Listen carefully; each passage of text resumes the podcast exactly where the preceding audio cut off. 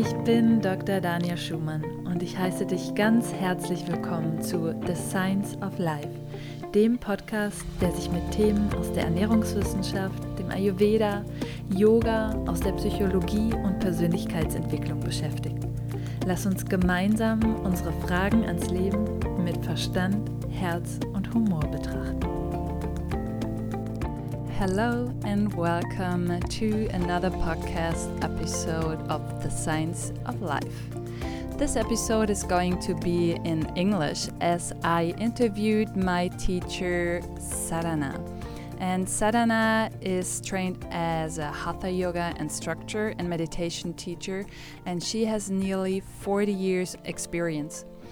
Her trainings in yoga included Satyananda Yoga, Siddha Yoga, Iyengar Yoga, and also different styles of yoga as a therapy. And she has specialized in yoga for health and yoga as a therapy.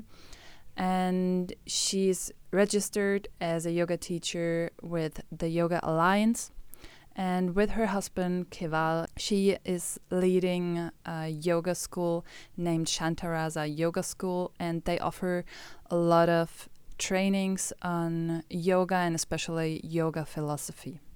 In this interview, I talk to Sadhana about yoga as a therapy and especially what is different from our perception of a Western therapeutical approach.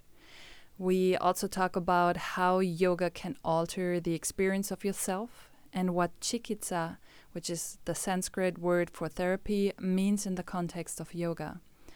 We talk about why yoga chikitsa does not only look at the symptoms but the individual mind and body, and how Ayurveda and yoga chikitsa are interrelated. And there's one point that is really important it's about why not all yoga practices are suitable for everyone. And we also clarify if yoga is the path for anyone and why yoga is an individual path if we choose to take it, and how we can still serve people in a group setting though. And there's one thing that's really special about sadhana's yoga lessons, and this is the creation of energy through yoga practice. And she has a special way of teaching in a way that, like, you create this energy and use it with your body instead of wasting it. And we also talk further about the gunas, tamas, sattva, and rajas, and what role they play in the phases of a yoga class. So, without further ado, I welcome my teacher Sadhana on the science of life. Hi, Sadhana. I'm really happy that you're here. And the topic we're talking today about will be uh, yoga as therapy. And before we get into this, I would like you to introduce you yourself and tell a little bit about your path and how you did start practicing yoga. So that's going back some time. Um, so the name I live by is Sadhana, and that's a name that my initial teacher gifted me with, and the name itself has been an instruction, um, an instruction to dedicate life in a certain way. So it was a great gift to receive, um, and that's how I started the practice through that gift. I um, came from a professional career in dance and training in art um, and found yoga accidentally. And in finding it, it's become the central focus of the last 40, more than 40 years of my life. Because what I found in it was a map for living. And that's a priceless thing to receive. Yes, very beautiful. And so you developed your own personal practice first, I guess, over several years. And what did you, or when was the point where you see that you could use yoga as a therapy, or maybe used yoga as a therapy for yourself? Hmm. I think yoga is a therapy in that sense of the word, in that it corrects the afflictions in the human condition. So, in the larger sense of what can be therapeutic to a mind that might be trapped in habits of response and feeling and confusion, or a body that reflects that, yoga is a therapy. If we use the word therapy, but it's more than that also. It's it's a transformational process. So whether somebody is seeking to know very deeply the purpose of a life, or whether someone is seeking recovery from a life that's perhaps been difficult, the path would be similar. The genuine seeker might take it deeper further under the guidance of a good teacher. The person who's seeking recovery would arrive at the same place, but the journey might be a bit slower because the recovery process requires a slightly different process, a slightly different approach in practice. So, how did you use yoga as a therapy for yourself? I don't think I was aware that I was using it as a therapy. I think for me, and I know I'm not unique in this because we meet so many people all around the world where there's this essential question that people either articulate or don't articulate. And it's something that they're seeking an answer for, regardless of whether it's spoken out or even truly felt and understood. And I feel that the majority of people are seeking a life that has a meaning, that it has a, a rhyme and a reason, and it's not just a random act. And it's when it has that meaning that they can direct their goodness toward something. When it has no meaning, it's very hard to find anything to anchor your goodness to in our present world. So I don't think I was looking for yoga as a therapy, but I think I found it, or it found me, as a way to turn my life on the path I'd been seeking since a very being a very small child. What is your aim in yoga then, and what is your aim when you use yoga as a therapy when you're working with patients? Right. So if I'm working with somebody who has an illness or a disturbance in their life that they're trying to find a way to heal, then the approach would be gentle and it would start with perhaps giving some relief at that level of their life they're wanting that relief. Because then that's encouragement for them to feel the effect that yoga can have in life in general, not just specifically for something they're looking to heal. It depends on the inquiry or the need of the person. Because usually um, yoga chikitsa is what I prefer to call it. When somebody comes, they have a purpose and a reason. So I first need to discover what is that purpose, what is that reason. If it's illness, then we might start with the physical body. But we'll also come to understand how that person's mind operates, how perhaps the way they think, the way they um, desire, the way they respond to certain life situations perpetuates the experience even at the physical level. So we, we try to establish that understanding that these different areas of ourselves are always connected. So that's part of the, the therapy in a sense, that they start to think of themselves or experience themselves as a whole person, not just a person with a problem. Um, then there's the other kind of person who might still come for yoga chikitsa because they want to work one on one with somebody. They don't want to be in a group situation.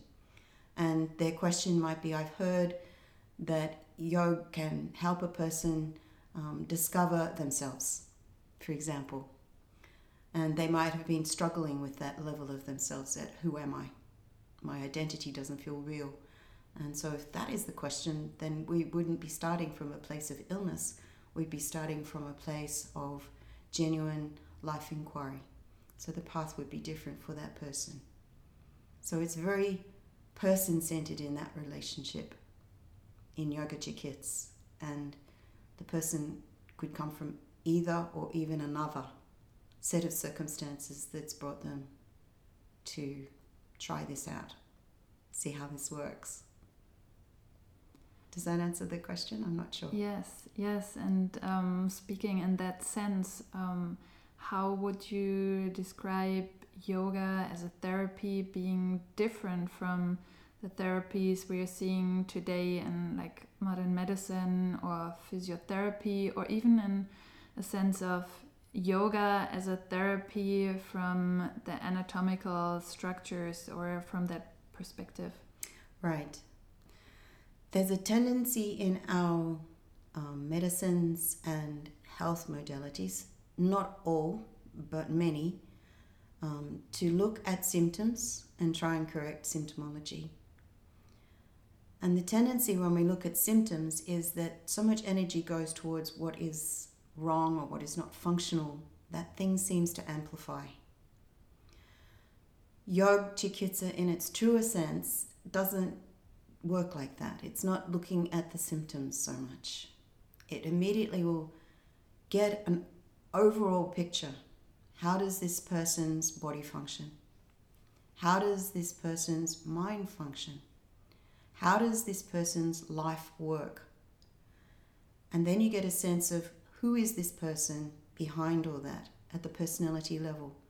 And how can we facilitate an effective change that will correct their living, bring balance to their living, bring joy to their living at all of those levels instead of disturbance or difficulty or pain or conflict, whatever it is they might be experiencing. So it tends to go right to the root not of the problem, but right to the root and source of that person themselves. Who are they, and do they have a connection with that? That's so beautiful. And yeah, I think this is what is mostly lacking today in society, but many people asking these questions, but maybe they looking for answers in the wrong places or maybe places that are not suiting them. And I would also have to have your opinion about Ayurveda when it comes to yoga as a therapy or yoga chikitsa. Um, how does that come into play? These are two um, sciences of living and human transformation that come from the same source, the same culture, the same body of knowledge and wisdom has informed both these paths. So they're completely congruent. In some ways, you could say um, their cousins or brothers and sisters. Um, Yog Chikits has its own um, medicine pathways. It has its own um, therapeutic applications. They're not so easily accessed for us in European or Western countries. Ayurveda, like yoga, has become more accessible. And the Ayurvedic medicine pathways are identical in many ways to the yogic medicine pathways. So Ayurveda offers a phenomenal understanding of the human being, the way the physical body is structured, the way the mental body is structured, the relationship that is essential with essential being or self in the higher sense to affect health. Health isn't about the release of disease, but about establishment in essential being to allow disease to reduce or to disappear. Yoga has the same understanding, so they're tremendously complementary. So, what I found really um, encouraging for me is to see my healing path as a very individual path and how would you say can Ayurveda maybe help a person to facilitate seeing their own path or that there are different methods for everyone? Right. So Ayurveda would view this in terms of constitution, as you know, the constitution of the physical, the combination of the Vata, Pitta, Kapha, and the constitution of the mind um, if there's disturbance, there'll be tamas or rajas affecting the mental dosh, and the mental dosh needs to be brought to sattva to calm things down. So Ayurveda would recognize how that individual operates within that map, and that gives the individual um, a greater degree of self understanding. Ah, so that's why I have a need for this, or that's why I feel attracted to this, or that's why I have a craving for this and it causes imbalance. So it helps them to understand themselves, not just physically in terms of diet and lifestyle, but also mentally in the terms of the way they think, the way they um, absorb information, the things that they aspire towards across the whole spectrum of the human life. So Ayurveda is beautiful in that way. It gives a person self understanding and self knowledge. Yoga also does that. We have to come to that place of understanding ourselves through self inquiry. But yoga also invites us to go a little further than that and to and so does Ayurveda, but yoga specifically focuses on this is how do they then turn my innate tendencies or my innate gifts into a dharma, into something that is my service. People feel more fulfilled when they feel their life is of benefit to others than when their life is just lived in isolation and is all about fulfilling their own personal needs. What I found to be mind blowing, or what has changed my yoga practice a lot, was when I came to know that not all the different yoga practices are made to be practiced by me. I mean, we get this variety of different pranayams and um, breathing exercises and asana, like body um, postures. And what I find to be really, um, yeah, helpful is the way you teach it in a way of yeah they we have this variety of practices and this might be good for this and this but it might not be good for a specific person and um, yeah um, what i'm also wondering is um, is the yoga path for everyone do you think hmm. Well first you made a beautiful comment and i'd like to extend that a little bit um, yes not all practices would be suitable for all people or for an individual and if we step back in time and look at how yoga was taught it was more often teacher to student directly. And the teacher's capacity was such that they could see how that particular person functioned at all the levels we've described earlier. And they would get a very clear sense of what is most beneficial to bring this person first into balance, but then to into a place of greater awareness. And so the practices that would be given would be given to assist that particular person to reach, first of all, the expression of, of health in sadhana, in taking on the spiritual path, and secondly, reaching their liberation potential. So it might be that the student wasn't given any asana. The student might have been given some cleansing practices to purify the body a little, but they might have been given some kind of work, karma yoga, to tone down the tendencies of the ego and the mind and the personality, to then receive practices further down the track in a better way. So that sometimes, if those practices were given too soon, they wouldn't have the right effect if the mind wasn't already calmed and centered. The mental energy wasn't brought to receive it in the right way. So it's like preparation, it's like drying out a damp log. That drying of the damp log is symbolic of let's bring the mind to the place where it's ready to receive the teachings. Let's bring the body to the place where the practices will be beneficial and not non beneficial. Today, what we see is that there's practice in group context, and it's expected that everybody in that group, be it 10 people or 50 people or 100 people or more, are going to receive benefit, but it's not always the case because everyone in that room has a different need. So, what you said is really true. How do we manage to do that now when it is largely taught in group context? That's a whole different set of training. That means we have to find something that in general benefits all people. So I would say that in general, most teachers who are trained to teach yoga today are trained to deliver something that's very generic. Um, the training usually doesn't go deep enough to meet individual needs, and it's quite difficult for um, new teachers to meet individual needs in a group context. Also, what we find in the generic situation of a group is that yoga doesn't have the opportunity to work as it can because it works more powerfully at that individual level. You know, giving that person the type of practice that best suits them now. But that doesn't mean that won't change.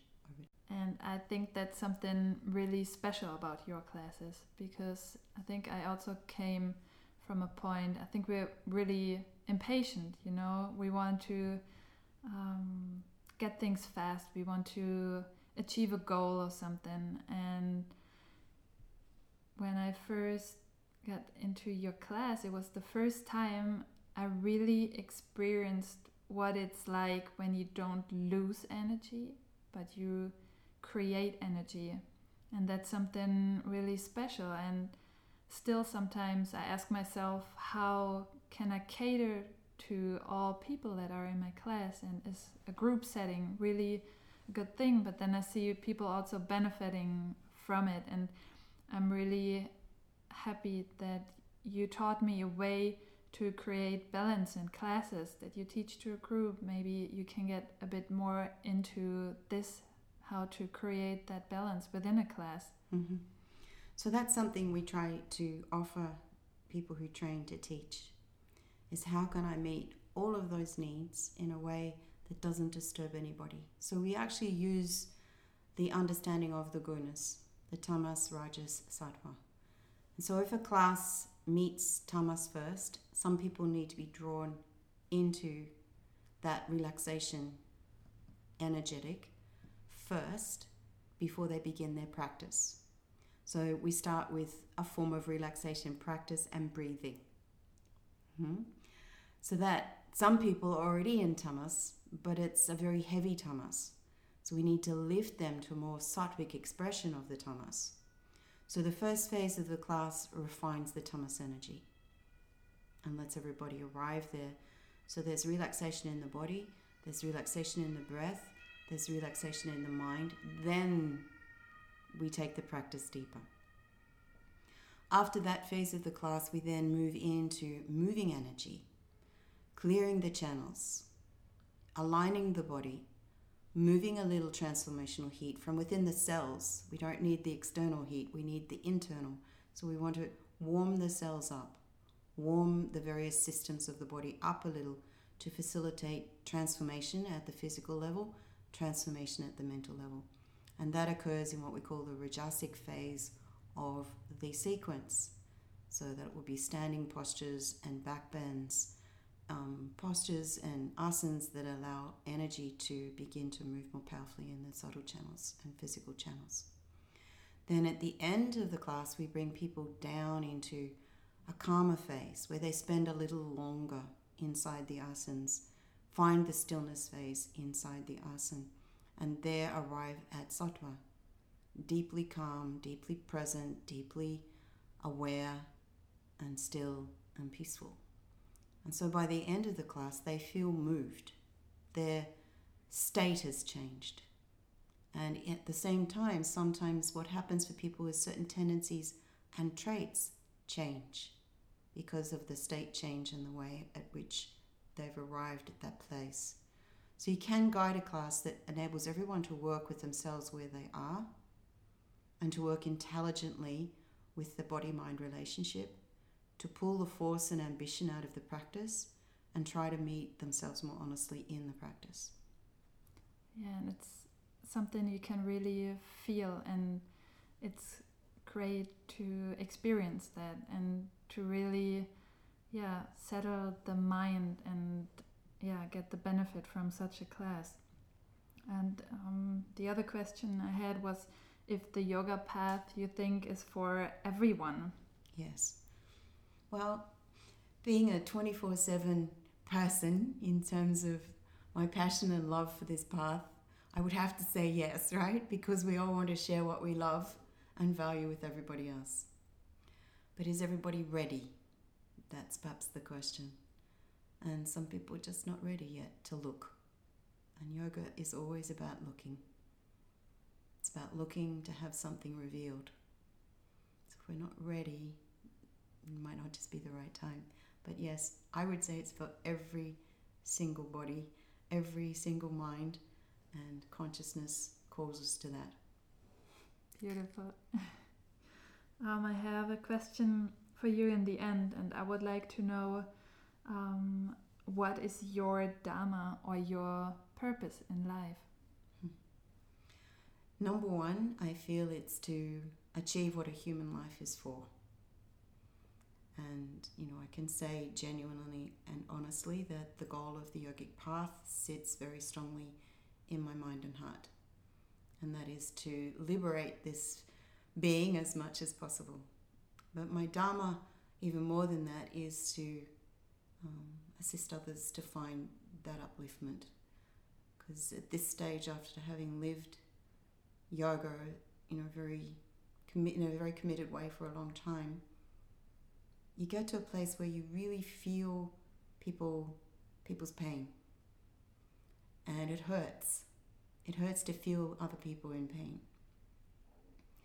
So, the Dharma is also to offer the path and the practice in such a way that people can receive it and bring it into their own lives and uplift themselves.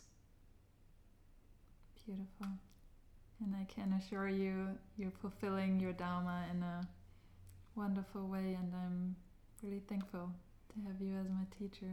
And yeah, thank you so much for this interview. And I hope that this is something a lot of people can hear and really draw from it because to me, whenever I listen to your teachings or what you say comes from your heart, and I hope this way many people can just benefit from your words. And yeah, thank you for being here. Thank you for being here. I really hope that you could take something away from this episode and this interview. I hope that it could give you inspiration for your own yoga practice or maybe also for you being a yoga teacher. And I would be really happy if you would connect with me on Facebook or Instagram at Dania Schumann or on Facebook at Dr. Dania Schumann. Please leave a comment if you like. Um, tell me what you liked about this episode. Please share your thoughts on it, and I would be really happy to connect with you.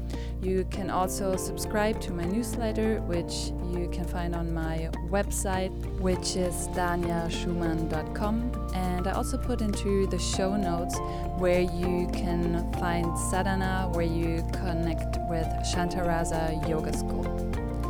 I wish you all the best. Much love and namaste.